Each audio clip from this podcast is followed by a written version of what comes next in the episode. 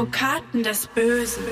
Herzlich willkommen zu Advokaten des Bösen, ein True Crime Podcast, in dem Strafverteidiger ihre eigenen wahren Fälle erzählen. Mein Name ist Simone Danisch, ich bin Journalistin, Radiomoderatorin und True Crime Fan und Hans Reinhardt hat mal wieder mit mir gemeinsam den Weg ins Podcaststudio gefunden. Deswegen hallo an dich, Hans. Ja, hallo Simone. So, wir haben äh, ja ruhrpöttischen Frühling, deswegen hört ihr wahrscheinlich hier und da auch mal so ein bisschen den Regen gegens Fenster prasseln. Es tut mir unheimlich leid, aber ich denke, das wird auf jeden Fall heute so gehen. Für uns geht's heute mit der Akte, die wir öffnen, in eine Zeit, in die wir uns alle auf der einen Seite noch sehr gut hineinfühlen können, die sich aber gleichzeitig auch fast wie so ein seltsames, fernes Paralleluniversum anfühlt, bei dem man kaum glauben kann, dass wir das alle mal wirklich erlebt haben. Hans, es geht um die Anfangszeit der Pandemie, die Lockdown-Zeit, als Corona noch das neuartige Lungenvirus in den Nachrichten Nachrichten war.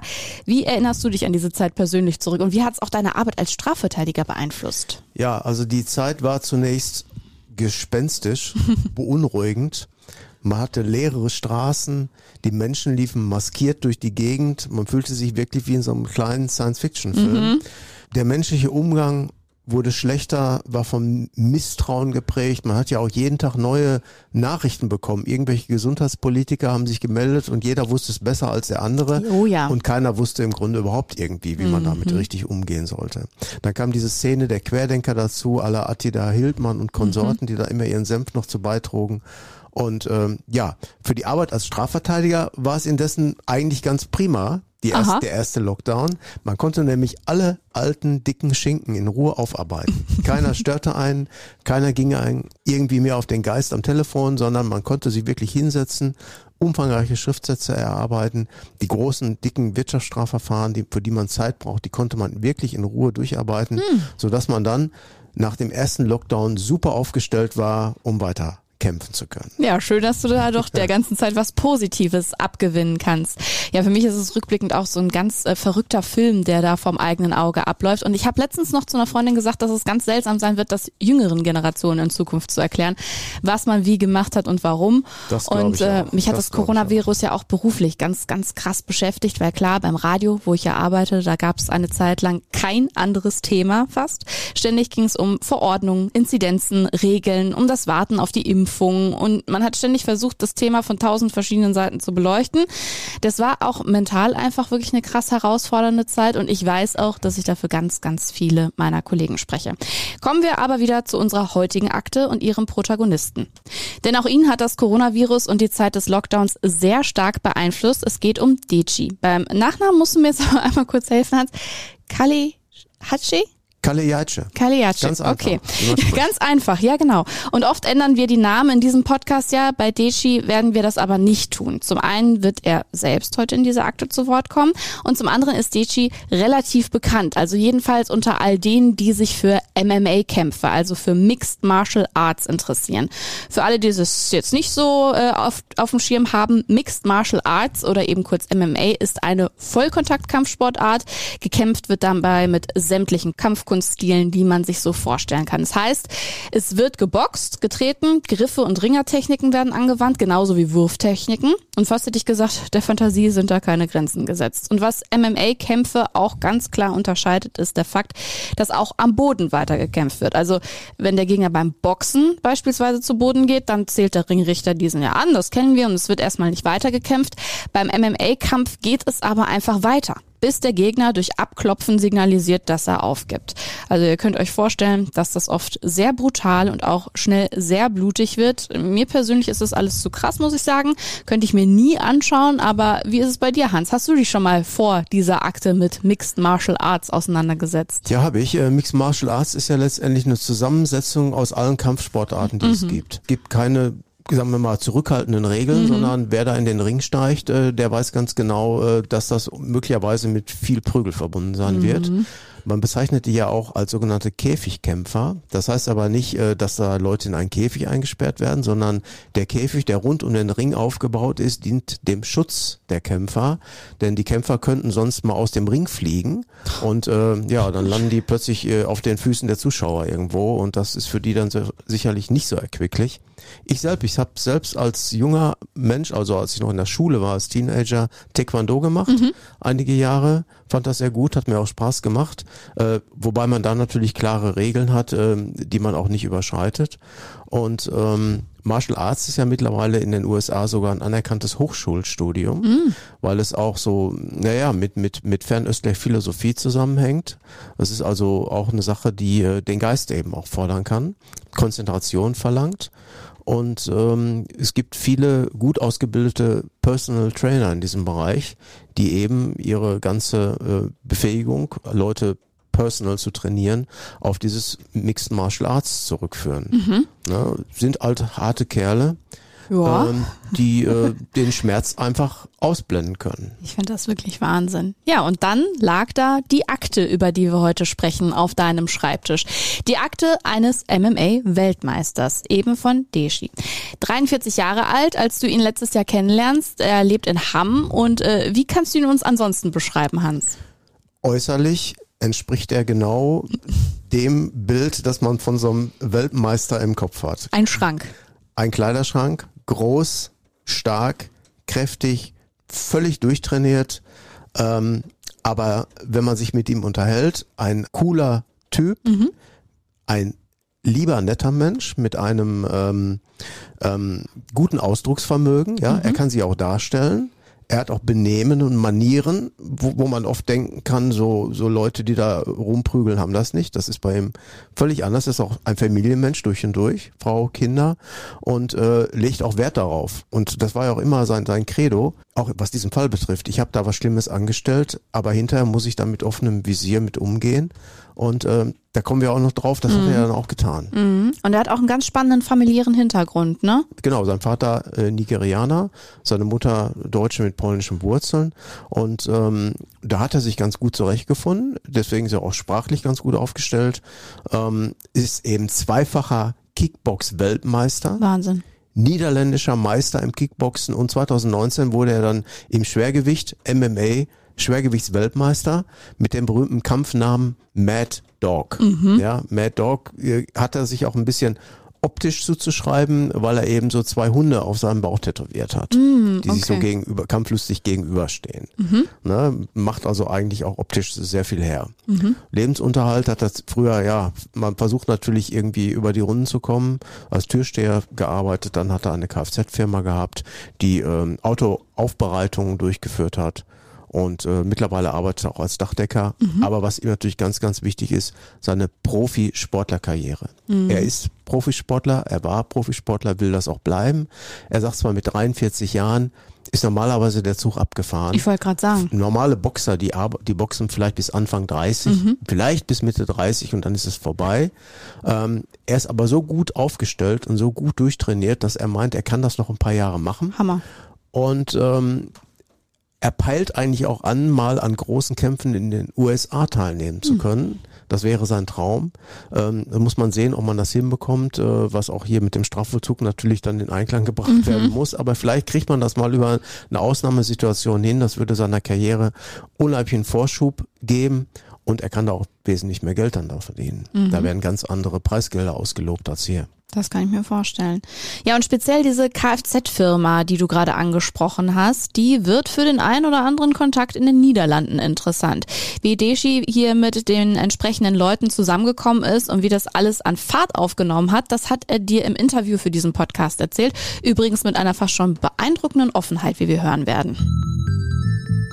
Ich nehme mir einfach mal die Zeit dafür, den Zuhörern mal ein bisschen äh, aus dem Nähkästchen zu plaudern ähm, wie das abgelaufen ist. Im Prinzip, ich habe ja den Kfz-Mechaniker als Hintergrund. Dadurch habe ich natürlich einen gewissen Sachverstand von Technik. Ich bin ja auch natürlich Profi-Kampfsportler, habe mich dann halt in den äh, Niederlanden vorbereitet, da da das Niveau halt äh, auf Weltniveau ist. Und ja, in den Niederlanden, das kennt man ja, da ist ja zum Beispiel Mariana und so weiter, das ist ja alles hier legal.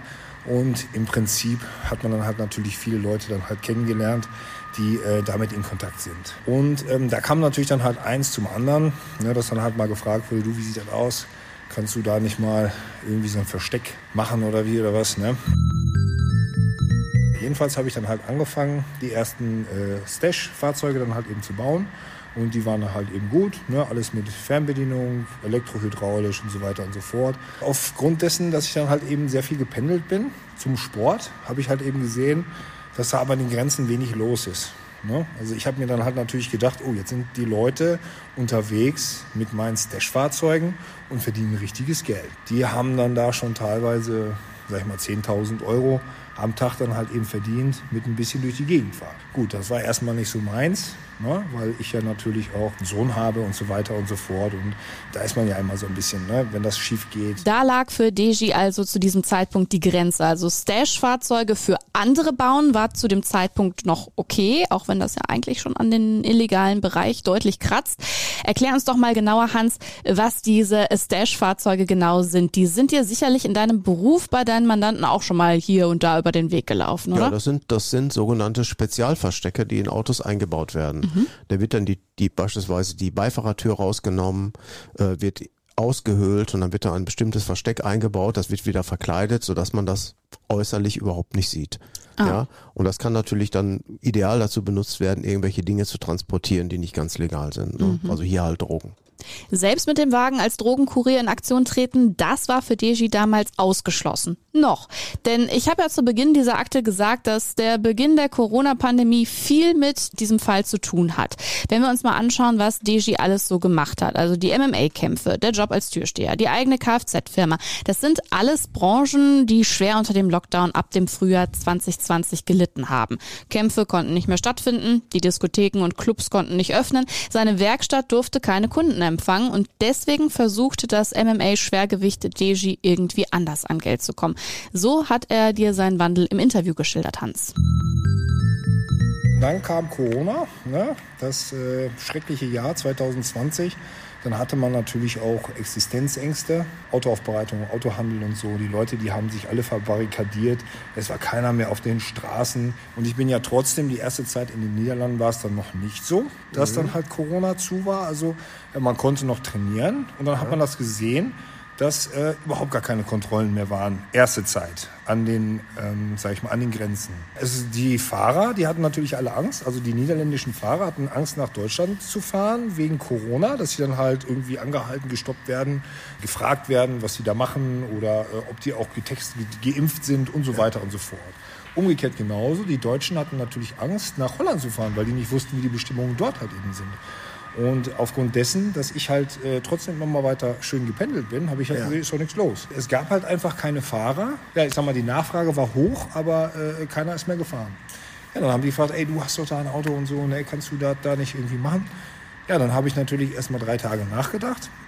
Dann habe ich mir gedacht, hm, okay, gut, wenn du jetzt pleite gehst und so, ne, und äh, Wettkämpfe war ja auch nichts mehr. Und dann hat man natürlich sich Gedanken gemacht. Dann hat man gedacht, hm, ja du, versuch's es mal mit dem Geld, sage ich mal, im Hinterkopf wird es dann natürlich leichter, so eine Entscheidung zu ja. treffen. Nicht die schlauste Entscheidung, was man im Klar. Nachhinein natürlich sagen kann, aber erstmal eine Entscheidung. Eine folgenschwere Entscheidung, denn jetzt ist Deji so richtig drin im Drogenkuriergeschäft und fährt auch selbst.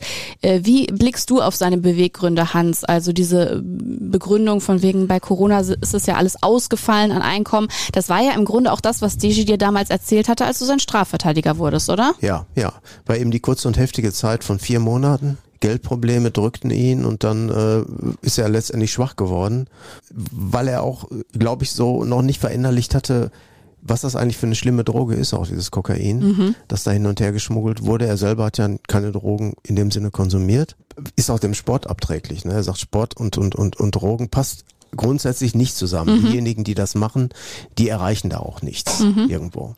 Ähm, ja, und dann gibt's ja auch noch einen Umstand, der ihm sehr ähm, zunutze geworden ist, der das Ganze sehr vereinfacht hat.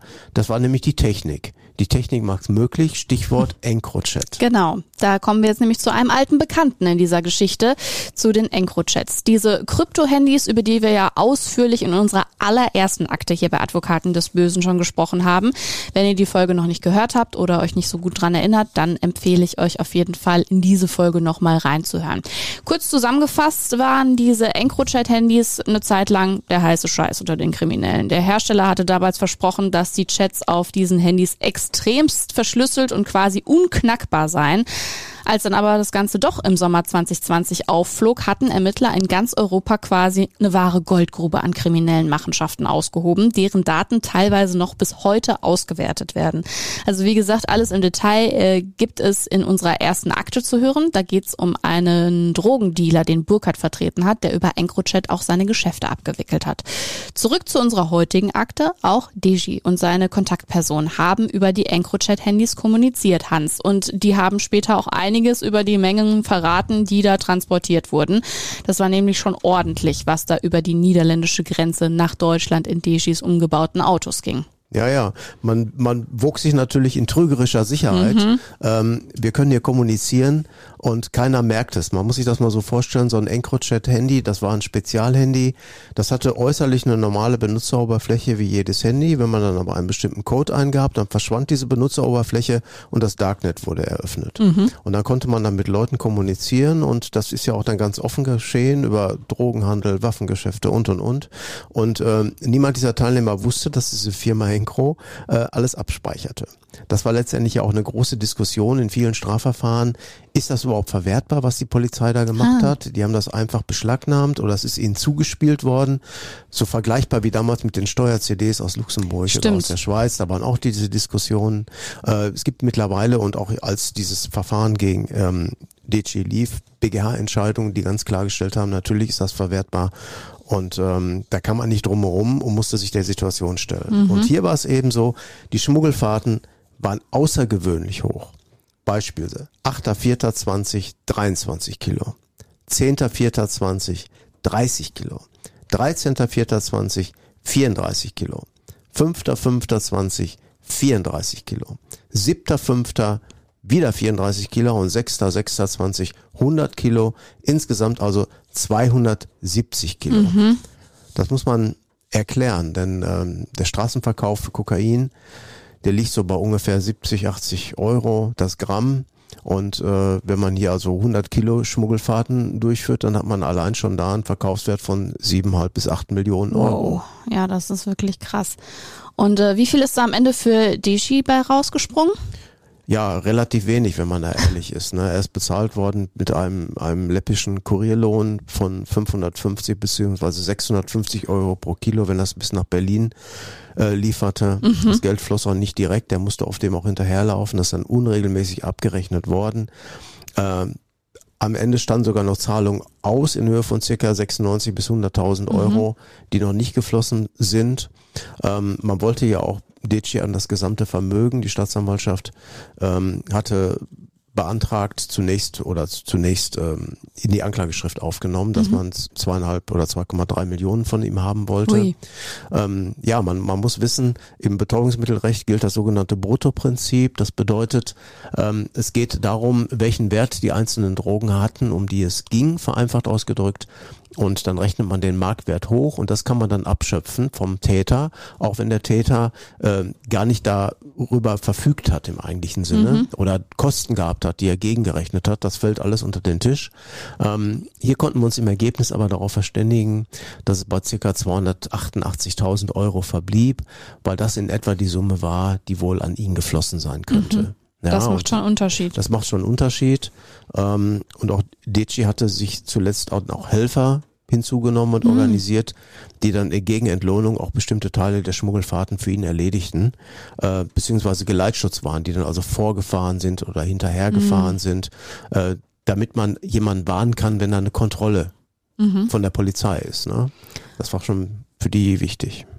Wir haben es gehört, es waren wirklich enorme Mengen, die da bewegt wurden. Was aber kurios ist, keinen einzigen Krümel davon hat die Polizei jemals selbst in den Händen gehabt, als sie Deshi auf die Spur gekommen ist. Es wurde nie auch nur ein Gramm sichergestellt, denn, ich habe es ja vorhin gesagt, im Sommer 2020 fliegt der EncroChat auf und die Ermittler kommen einzig und allein über diese entschlüsselten Chats auf Deshi und die Mengen an Kokain, die er über die Grenze bewegt hat, Hans. Ja, aber es liegt natürlich daran, dass es eben zwei Jahre später ausgewertet worden mhm. ist und die Drogen sind natürlich dann schon irgendwie am Markt verteilt mhm. oder verschwunden. Jedenfalls sind die dann nicht mehr reell vorhanden. Ne? Zwei Jahre hat's gedauert. Ja, die Tatzeiten waren im 2020 mhm. im Sommer und ähm, er ist festgenommen worden im Mai 2022. Wow. Ne? Erst da sind seine Daten ausgewertet mhm. worden, also fast zwei Jahre später nach Aufliegen dieses Encro-Chats. Digi führte dann nach dem Aus von Encro noch weitere Drogentransporte mhm. durch. Da gab es noch einen anderen Chat, Sky hieß der meines Erachtens, da hat aber auch was zu gesagt, ähm, um da äh, nicht hinterher noch in die Situation zu kommen, dass einem das auch auf die Füße fällt, mhm. sondern ähm, das ist auch gleichzeitig mit, mit erledigt worden. Mhm. August beendete dann die Kuriertätigkeit, brach dann von sich aus alles ab, mhm. brach auch den Kontakt zu weiteren Beteiligten ab, weil es ihm auch zu heiß geworden ist. Er mhm. sagte, ich will das auch nicht mehr. Da ist er im Kopf auch wieder klar geworden. Und ähm, ja, dann wusste er aber auch genau, was passiert. Der sagte, irgendwann kommen die auf mich. Der Encrochat ist geknackt mhm. oder der wird geknackt werden. Dann kommt man auf mich. Ähm, ich sitze zu Hause und warte. Kollegen aus seinem Kreis hatten ihm angeboten, komm, zieh doch in die Türkei, versteck mhm. dich da. Die Türkei liefert in solchen Fällen nicht aus. Mhm. Ähm, ja, er sagte, auf keinen Fall. Ich bin hier, ich bin Deutscher, ich wohne hier, ich will auch hier bleiben, ich habe auch meine Familie hier, ich will hier weiterhin arbeiten, ich gehe da ganz offen mit um und wenn sie kommen, dann kommen sie, dann werde ich mich freiwillig stellen und werde dann damit wie ein Mann umgehen. Zwei weitere Jahre sollte es also, wie gesagt, dauern, bis die Ermittler in diesem Wust an EncroChat-Daten auf Deshi kamen. Und ob das einen nicht bis dahin verfolgt, dass man da was Illegales getan hat, darüber hast du mit ihm im Einzelnen auch noch gesprochen.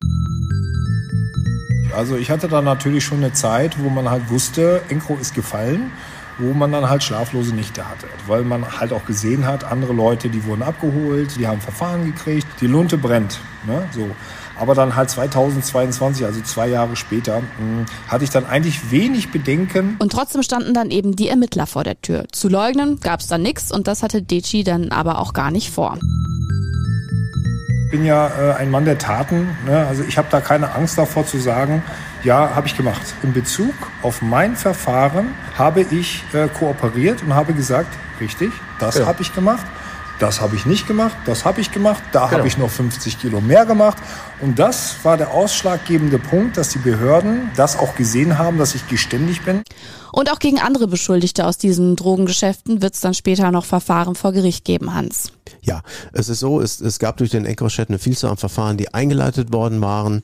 Ähm, diejenigen Täter, mit denen DG zu tun hatte, waren auch ins Visier der Polizei gekommen, saßen im Übrigen alle auch schon in Untersuchungshaft mhm. und hatten auch ihre laufenden eigenen Gerichtsverhandlungen, beispielsweise beim Landgericht in Oldenburg, beim Landgericht in Hamburg äh, ist da verhandelt worden, so dass äh, Deci auch letztendlich nicht so das große Problem hatte, da seine Hose runterzulassen. Schaden hatte er damit nicht angerichtet. Ne? Wenn man manchmal so hört, ja, der hat kooperiert, der, der, böse Kritiker sagen dann, das ist ein Zinker, das ist einer, der, der schließt sich da der Staatsanwaltschaft an, äh, das ist eigentlich ein Verräter. Das, Im Grunde ist es alles Quatsch. Mhm. In der Szene ist sich jeder selbst der Nächste.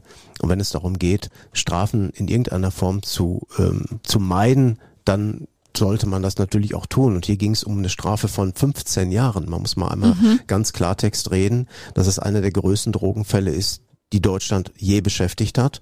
Und äh, der Strafrahmen geht nur bis zu 15 Jahre, da ist Ende. Mhm. Und wenn man dann sagt, bei der Menge, da können, müssen wir den Strafrahmen ausschöpfen, das geht gar nicht anders, dann stehst du mit dem Rücken an der Wand und musst dir was einfallen lassen, was du machst. So. Und wenn man sich dann die Beweislage anguckt, und Deci ist auch ein schlauer Mensch und ich habe ihn als Anwalt auch entsprechend beraten. Ich sage, guck mal, was die haben, so, ist, so sieht die Situation aus. Ähm, dann, dann kann man sich nicht einigeln und aus dem Fenster gucken. Und in diesem Falle wäre Schweigen der völlig falsche Rat gewesen. Mhm. Ja. Das ist, ist manchmal so. Grundsätzlich ist die Kardinalsregel im Betäubungsmittelrecht Schweigen oder zunächst Schweigen, um zu gucken, wie die Beweislage sich entwickelt. Hier war es aber so, die Beweise lagen auf der Hand, sie waren verwertbar. Man konnte auch nicht sagen, auch das sind gar nicht meine Gespräche. Man hatte Fotos von ihm auf dem EncroChat, man hatte ähm, ganz klare Daten, die zugeordnet werden konnten, hundertprozentig zugeordnet werden konnten. Und ähm, er sagte auch, ich mache mich doch nicht lächerlich. Ähm, dann sage ich jetzt, wie es war und äh, so ist ja noch geschehen. Deji wird der Prozess gemacht. Am 21. November letzten Jahres ist der Prozess vom Landgericht in Münster losgegangen, mit dir, Hans, als seinem Strafverteidiger an seiner Seite. Und auch hier lässt Deji weiter komplett die Hosen runter. Genau. Er verdiente sich also durch sein umfassendes Geständnis mehreres. Einmal wurden zahlreiche mitangeklagte Schmuggelfahrten im Prozessverlauf eingestellt, mhm. nach 154 StPO. Da sagt man, weil die übrigen Taten ausreichen und dann kommt es für diese Begleittaten einfach nicht mehr darauf an, die fallen da straferschwerend nicht mehr groß ins Gewicht. Mhm. Macht den Braten nicht fett, wie man so sagt. Und die zweite, der zweite Vorteil war letztendlich, dass seine Strafe eben gemildert werden konnte. Der Strafrahmen konnte verschoben werden und dann hat das Gericht eben diesen Paragraphen 31 BTMG bemüht. Sehr kritischer Paragraph, quasi Fluch und Segen zugleich, wie man so sagt. Mhm. Und äh, ist aber in Betäubungsmitteldelikten immer wieder eine Vorschrift, über die viel diskutiert wird. Genau. Mittlerweile gibt's das ja auch in anderen Gebieten. Die mhm. Grundzeugenregelung ist eigentlich ursprünglich im BTMG erfunden worden. Mittlerweile ist sie aber auch ein besonderer Strafzumessungsgrund nach 46b StGB geworden. Ja, hier möchte ich auch noch mal kurz einhaken. Über den 31er, wie er ja auch heißt, haben wir hier im Podcast in der ein oder anderen Akte in der Vergangenheit auch schon immer wieder gesprochen.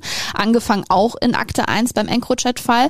Und oftmals wird der 31er nicht nur von anderen Kriminellen sehr kritisch gesehen, das hast du ja auch schon angesprochen, sondern da wird auch von Strafverteidigern vorgewarnt, den Paragraphen mit Vorsicht zu genießen, weil man dann am Ende vielleicht im Zweifel gar nicht so viel von hat, wie man sich ursprünglich erhofft, wenn man halt plaudert. Aber hier in diesem Fall hat der 31er schon das erhofft erhoffte Ziel erreicht, oder? Ja, ja, klar. Es ist natürlich Fluch und Segen zugleich, wie ich schon sagte. Äh, er hat niemanden übermäßig in die Pfanne gehauen, äh, sondern es war alles bekannt. Mhm. Auch die anderen Mittäter waren ihm auch gar nicht böse letztendlich, äh, weil jeder für sich erkannt hat, es geht gar nicht anders. Und dann wurden eben zeitgleich quasi die geständigen Einlassungen abgegeben. Ähm, alles ist klar, alles war bekannt. Ich sag, wer lesen kann, war klar im Vorteil. Äh, es gab auch kein Beweisverwertungsverbot mehr. Also muss man sehen, dass man Punkte macht. Und hier war es ja wirklich so. Mhm. Das Urteil war für ihn sensationell genau. milde. Am 7. Dezember 2022 lautet es nämlich wie folgt. Acht Jahre und drei Monate Haft für die bandenmäßige Einfuhr von Betäubungsmitteln in nicht geringer Menge. Und Hans, du hast mir vorher schon verraten, mit diesem Urteil warst du wirklich mehr als zufrieden und hast sogar von einem regelrechten Schnäppchen gesprochen. Warum? angesichts dieser gigantischen Drogenmenge im dreistelligen Bereich mhm. ein echtes Schnäppchen. Es ging ja um einen Vorwurf von über 700 Kilo, muss man sagen. Mhm.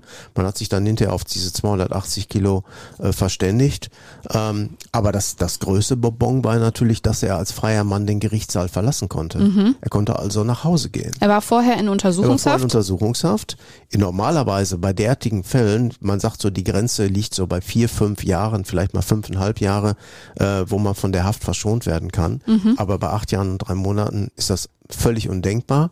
Aber wie gesagt, es gibt auch Ausnahmefälle. Man kann nicht jeden Fall gleich behandeln. Und hier war eben in die Waagschale zu werfen, er kam gut rüber als Typ. Er konnte sich wirklich gut darstellen. Er war ehrlich und es sind ihm auch im Vorfeld vom Gericht keine Versprechungen gemacht worden. Er hat also Vertrauen aufgebaut, hat sich dargestellt, hat nicht damit kokettiert, wenn ich jetzt was sage, was kriege ich dafür, sondern er hat Vertrauen aufgebaut, weil klar war, das kann für ihn nur mit Vorteilen verbunden sein. Warum hm. sollte das nachteilig sein? Ja, macht alles gar keinen Sinn. Und ähm, um das mal auch mal klarzustellen, das soll keinesfalls verharmlost werden. Drogenhandel ist ein Schwerverbrechen mhm. und das muss natürlich auch von unserem Gesetz schwer bestraft werden. Das ist ganz klar. In diesem Fall muss man allerdings den Blick auch darauf werfen, dass bestimmte Taten wohl auch ohne gewisse Angaben niemals aufgeklärt worden wären. Mhm. Auch Taten, die Deci begangen hat. Mhm. Ja, da hat er dann auch Taten geschildert, die waren denen noch gar nicht bekannt. Da hat er trotzdem gesagt, ja, natürlich war in der zeitlichen Lücke, wo da vielleicht keine Aufzeichnung stattgefunden hat, äh, noch was gelaufen. Wäre ja auch unlogisch, wenn es nicht der Fall gewesen wäre. Mhm. Dadurch hat seine Glaubwürdigkeit auch einen enormen Schub und Kick nach vorne bekommen, mhm. indem er wirklich reinen Tisch gemacht hat und sagt, was war. Der Umstand kam dann auch noch hinzu, dass er weit vor der Festnahme, also zwei Jahre vor, fast, ja, fast zwei Jahre vor der Festnahme, aus freien Stücken der Drogenszene den Rücken zugekehrt Stimmt, hatte. ja. Ne? Und trotz der hohen Freiheitsstrafe, wie gesagt, ist er aus der U-Haft entlassen worden. Und jetzt kommt noch das nächste Bonbon, das für ihn wichtig ist. Es geht um die Verbüßung im offenen Vollzug. Angesichts der hohen Strafe ist das wohl ein einmaliger Vorgang. In aller Regel äh, gilt bei den Gerichten im Ruhrgebiet bei Verurteilungen ab einer Haftstrafe von drei, vier Jahren strikte Defensive, was den Haftbefehl und dessen Aufhebung angeht. Und wenn man dann weiter in Haft sitzt, dann bleibt man ja zunächst im geschlossenen Vollzug mhm. und wird dann irgendwann nach langer Zeit in den offenen Vollzug verlegt. In Nordrhein-Westfalen gibt's aber die Besonderheit und dafür zeichnet sich also unser Bundesland auch wirklich aus und es hat sich bewährt, wenn ein Gericht in der Beurteilung eines Angeklagten dazu kommt, der hat es verdient, mit der Urteilsverkündung entlassen zu werden. Ja, der hat uns überzeugt, das ist jetzt wichtig, dass wir den Schritt gehen. Dann hat der die Vergünstigung, dass er danach einen sogenannten Stellungsbefehl bekommt. Das heißt, er wird direkt nach einer Zeit von mehreren Monaten nach der Haftentlassung in den Vollzug geladen. Mhm. Und man kann hier erreichen, dass er direkt in den offenen Vollzug geladen wird.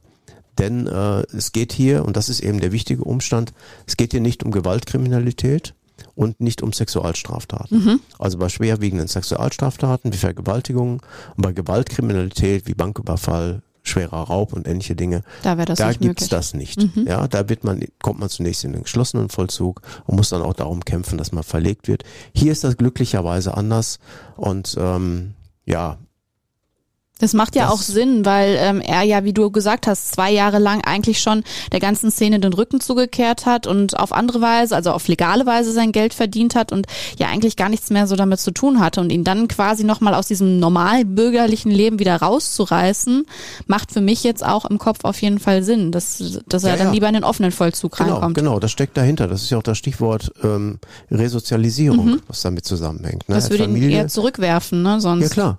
Ne? Er, er hat ja ganz klargestellt, das wird für mich kein zweites Mal geben. Ja, das war der größte Fehler meines Lebens. Das wird es nie wieder sein, das wird nie wieder passieren. Ich werde das auch unter Beweis stellen. Er ist ja auch hier. Er baut gerade sein Haus um, er muss sein Dach neu decken, das macht er alles mit eigenen Händen. Er hätte ja auch das Weite suchen können. Mhm. Aber er sagt, warum? Warum? Mhm. Soll ich mich in Nicaragua verstecken, bis man mich dann doch irgendwann kriegt? Alles Unfug. Unnötiger Nervenkitzel, ja. Und wie wertvoll und nicht selbstverständlich dieses Urteil für ihn ist, hat Dici dir abschließend auch noch im Interview geschildert.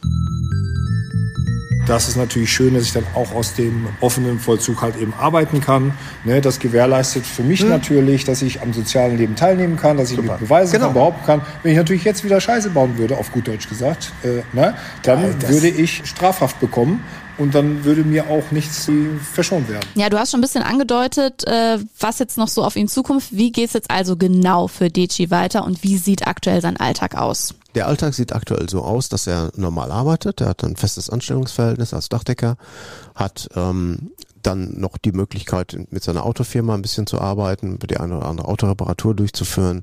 Aber in der Regel ist eben das Anstellungsverhältnis für ihn das Wichtige. Und ähm, durch die Möglichkeit des offenen Vollzuges kann das Arbeitsverhältnis aufrechterhalten bleiben. Ähm, es ist noch nicht ganz klar, in welche Einrichtung er kommt. Es gibt da verschiedene mhm. Möglichkeiten. Mhm. Es gibt diese große Bezirk Bielefeld und Umgebung. Da gibt es diverse Häuser des offenen Vollzuges. Es gibt auch Castrop Rauxel, das hier ganz in der Nähe wäre. Das wäre für ihn natürlich prima. Mhm. Dann könnte er ähm, auch immer den leichteren Kontakt zur Familie halten, könnte leichter die Arbeit ausüben und all diese Dinge. Das ist schon wichtig. Und man muss auch sehen, er, er sagt, ich stehe natürlich nach wie vor auch für Fragen, wenn irgendjemand was wissen will in dem Bereich zur Verfügung. Mhm. Ähm, man braucht mich nur fragen. Äh, ich bin gerne bereit, da äh, nochmal reinen Tisch zu machen. Und äh, vielleicht gelingt es ihm ja auch, noch eine vorzeitige Haftentlassung zu erreichen, dass mhm. man vielleicht sagt, nach der Hälfte oder zwei Drittel, wie auch immer, dass man dann sagt, ja, jetzt ist es gut, äh, wir setzen vielleicht nochmal den Rest zur Bewährung aus. Das ist ja Zukunftsmusik, da wissen wir nicht, ob das funktioniert, aber man sollte auch diese Sachen langfristig planen und im Auge behalten. Und weiter trainieren als MMA-Kämpfer könnte er im offenen Vollzug auch. Ja klar, das könnte er auch, das will er auch. und er sagte auch, das ist natürlich, äh, wie gesagt, weil er auch Profisportler ist, wenn da seine Karriere vervollkommnet werden kann, dann ist das für ihn natürlich ein meilenweiter Schritt. Mhm. Und das wäre ja im geschlossenen Vollzug auch nicht möglich. Das wäre im geschlossenen Vollzug, äh, wird er versauern. Mhm. Ja. Ja, angesichts dieses Urteils kann Dechi wohl diesen Kampf auch unter seinen Erfolgen verbuchen, neben denen, die er im Ring ausgetragen hat. Für dich, Hans, geht's aber nahtlos weiter. Die nächste Runde wird eingeläutet. Welche Akte liegt denn aktuell bei dir oben auf? Ja, es ist Anklage die Anklage eingetroffen im Fall sogenannter falscher Telekom-Mitarbeiter. Also mhm. Personen, die sich ausgegeben haben als Angestellte der Deutschen Telekom, dann von Tür zu Tür gegangen sind, ja, und dann eben dadurch sich Einlass in Wohnungen verschafft haben. Einer lenkte den Wohnungsinhaber ab, indem er ihm irgendwie am Telefonanschluss irgendwas neu einstellen wollte und der andere beklaute ihn dann. Mhm. Ja, und das war nämlich kein Einzelfall, sondern es gibt Vielzahl an Fällen in verschiedenen Ländern. Ähm, also es wird ein, ein haariges Verfahren werden, das wird Mitte Mai losgehen. Klingt auf jeden Fall nach einer großen Nummer. Advokaten des Bösen ist in 14 Tagen wieder mit der nächsten Akte zurück. Wenn euch dieser Podcast gefällt, dann gibt's gleich mehrere Möglichkeiten, uns zu unterstützen. Bewertet den Podcast überall da, wo es geht, aktiviert die Benachrichtigung, damit ihr keine Folge verpasst und empfehlt uns auch gerne anderen Leuten weiter. Auf Instagram und TikTok findet ihr uns natürlich auch weiterhin. Und das war's aber für heute. Hans, ich bedanke mich bei dir und sag bis bald. Ja, tschüss Simone, bis demnächst.